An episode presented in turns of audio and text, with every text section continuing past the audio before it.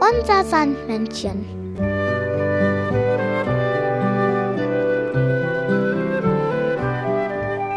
Womit kommt das Sandmännchen heute?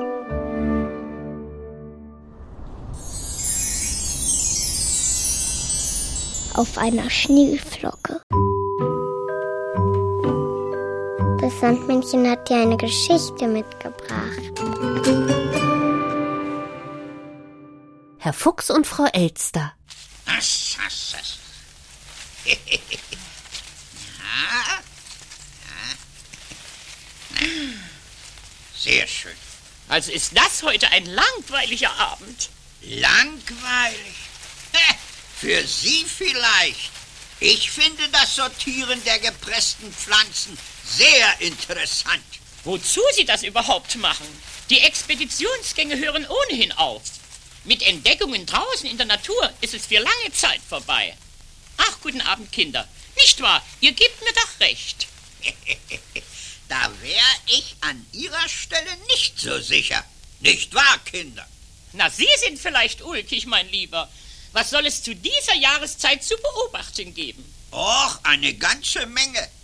Die Vögel, die nicht in wärmere Länder geflogen sind, immer grüne Pflanzen, oder auch Veränderungen an unseren Bäumen und Sträuchern. Ach du liebes bisschen, dass alle Bäume kahl sind, sieht man auf den ersten Blick. Ja, dann sollten Sie zweimal hinschauen. Was Sie nicht sagen. Dann sehe ich wohl was anderes. Gewiss, Elsterchen. Ansätze von Knospen. Ach du grüne Tannennadel. Nun bringt Herr Fuchs den ganzen Kalender durcheinander. Schnattern Sie nicht so einen Unsinn. Ich bringe gar nichts durcheinander. Aber Sie brauchen nur einen Zweig ins Zimmer zu holen. Na, dann werden wir sehen, wer von uns beiden recht hat. Das tue ich auch, auf der Stelle. Hm, Knospenansätze, lächerlich. Kuckucksei und Wiedehopf. Frau Elster wird Augen machen. Entsetzlich, schrecklich. Da traut man ja seinen Augen nicht. Einfach zum Fürchten sehen sie aus. Wer? Die Knospen? Knospen? Ach, bis zu den Sträuchern bin ich gar nicht gekommen. Die Spukgestalten waren schon vorher da. Spukgestalten? Ja, wo denn? Da drüben am Waldrand. Sie tanzten in langen weißen Gewändern zwischen den Bäumen hin und her, und plötzlich kamen sie näher. Ich konnte ihren langen Fangarmen in letzter Sekunde entwischen. Ha, schrecklich. Fliegenpilz und Sauerampfer. Das muss ich gesehen haben. Nein, nein, nicht hinausgehen. Ich zittere jetzt noch an sämtlichen Federn. Mehr Aufregung kann ich nicht vertragen. Ach was, bleiben Sie nur im Bau, dann kann Ihnen nichts geschehen. Ich habe keine Angst. Ja, hierher. Sicher ist sicher. Wie still es ist, wo Herr Fuchs nur so lange bleibt. Warum musste er auch hinausrennen? Hallihallo, da bin ich. Nanu. Ätzlerchen, sind Sie noch da? Natürlich. Oder dachten Sie, ich begebe mich nochmals in eine derartige Gefahr? Das werden Sie wohl müssen, denn der Nebel lichtet sich bestimmt nicht so schnell wieder. Hä?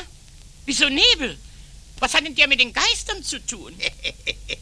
Weil Sie vor ein paar Nebelfetzen Reis ausgenommen haben. No, sehen Sie selbst. Ach du meine Güte. Man kann ja die eigene Schnabelspitze nicht mehr sehen. Der Nebel wird sicher noch dichter.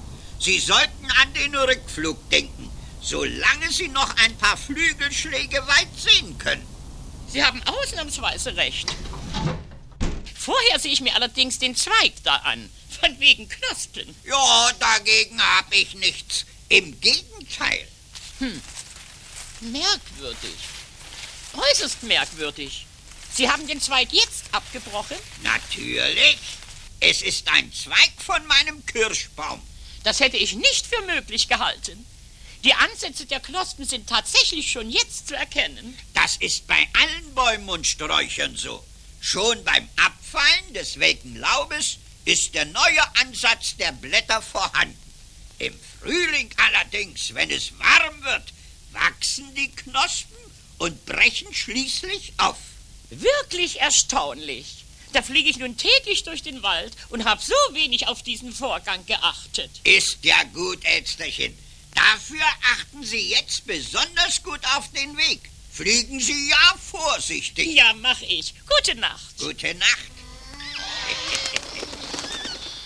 Euch, liebe Kinder, wünsche ich eine gute Nacht. Schlaft gut. Das Sandmännchen hat dir ein Weihnachtslied mitgebracht. Sul mare luccica l'astro d'aceto, placida e londa, prospero vento.